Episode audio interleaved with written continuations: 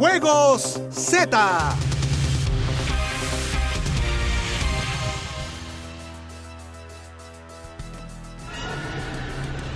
¡Hola, Goku! ¿Qué dijiste, insecto? Pues es que como no me dejan presentarme en español, me presenté en japonés. Ay, pues nadie te entendió de todas maneras. Ah, ¿sabes qué? Pues no me importa porque estoy de muy buen humor, estoy muy contento porque apenas estamos en el segundo día de actividades y México ya presume su primera medalla en los Juegos Olímpicos de Tokio 2020, gracias a Ale Valencia y Luis el abuelo Álvarez. Ah, te dije que ese abuelo era mi fan. Ah, claro que sí, lo dices por la edad, ¿verdad? Porque tú eres el príncipe abuelo. Eres un insolente, insecto. Pero te voy a decir algo, la prueba mixta que se estrenó en esta justa veraniega dejó un tercer lugar para la pareja azteca, que hizo vibrar a todo el país y que con mucha determinación y saliendo de la adversidad, como en nuestras batallas, sumaron una presea. Sí, es increíble. La verdad es que México derrotó en el desafío por el tercer lugar a la pareja de Turquía, que hizo un gran trabajo, pero no lo suficiente para superar a los nuestros.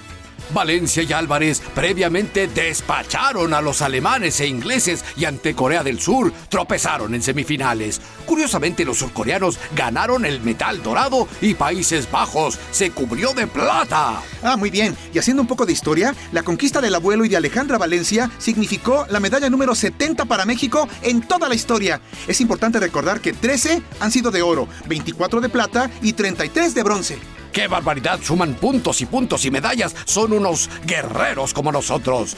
Pero la actividad continuó en muchos frentes. La selección de softball tuvo acción, aunque no le fue de lo mejor ante Estados Unidos. El fortachón gimnasta Daniel Corral dio todo su poder y elevó su ki a niveles nunca antes vistos, pero no pudo llegar muy lejos en sus desafíos.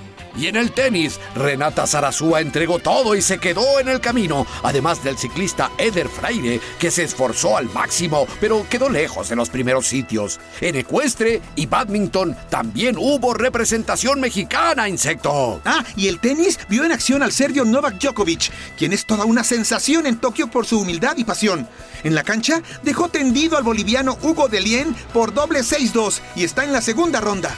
Así debe ser, humildad y pasión igual que yo, por supuesto. Ya no sabemos ni para dónde mirar debido a que el básquet 3x3 arrancó. Ah, y el judo, el taekwondo y el box también. Deportes en los que somos especialistas y en el que damos cátedra en el torneo de las artes marciales. Somos unos verdaderos guerreros. Yo creo que tú no eres especialista en nada, insecto. Pero por si fuera poco, la natación, la esgrima, el hockey sobre césped, el voleibol y el waterpolo nos hicieron estar al tanto las 24 horas. Ay, eres un cabeza de chorlito. Pero no importa. Los Juegos Olímpicos siguen y viene mucha actividad en remo, vela, ciclismo, canotaje, tiro con arco, badminton y levantamiento de pesas. ¡Ay! Ya hasta me cansé. ¡Qué barbaridad! No resistes nada, insecto. Nosotros seguiremos al pendiente de todo lo que ocurra en estas tierras niponas. ¡El oro es nuestro!